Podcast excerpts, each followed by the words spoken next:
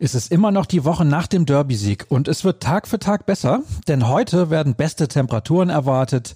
Ihr habt wahrscheinlich auch frei und den Grill so gut wie angeworfen. Und was fehlt da noch? Natürlich BVB Kompakt mit eurem Moderator Sascha Staat. Hallo und herzlich willkommen zur nächsten Ausgabe.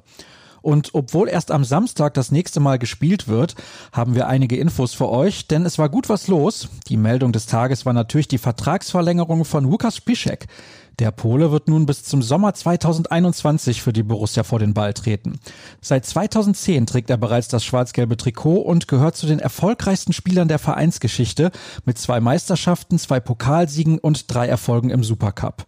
Dass er nun, anders als eigentlich geplant, doch noch in Dortmund bleibt, ist eine gute Entscheidung.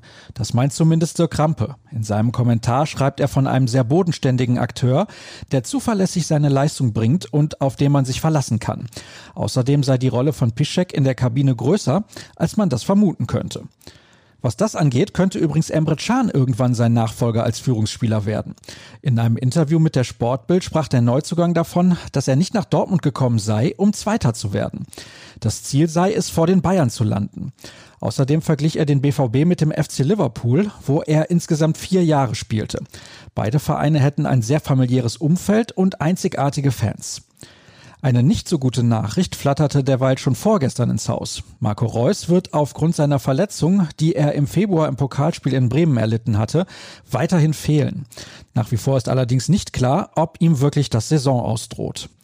Während Reus jedenfalls ganz sicher in Dortmund bleiben wird, könnte es Manuel Akanji zu Arsenal ziehen.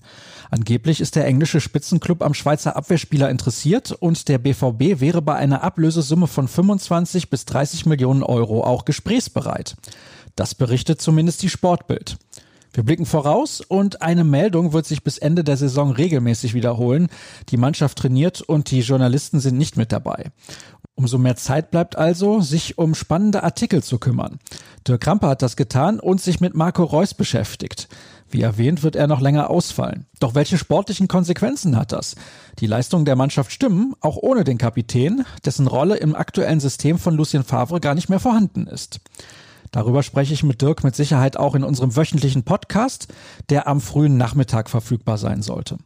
Womit wir am Ende angelangt wären, Denkt dran, alles was aktuell an Infos reinkommt, packen wir auf ruhrnachrichten.de in einen Artikel beziehungsweise eine Meldung. Parallel sind wir auf Twitter unter rnbvb unterwegs. Mich findet ihr dort unter Start. Genießt den hoffentlich freien Tag mit der Familie. Bis morgen. Ciao.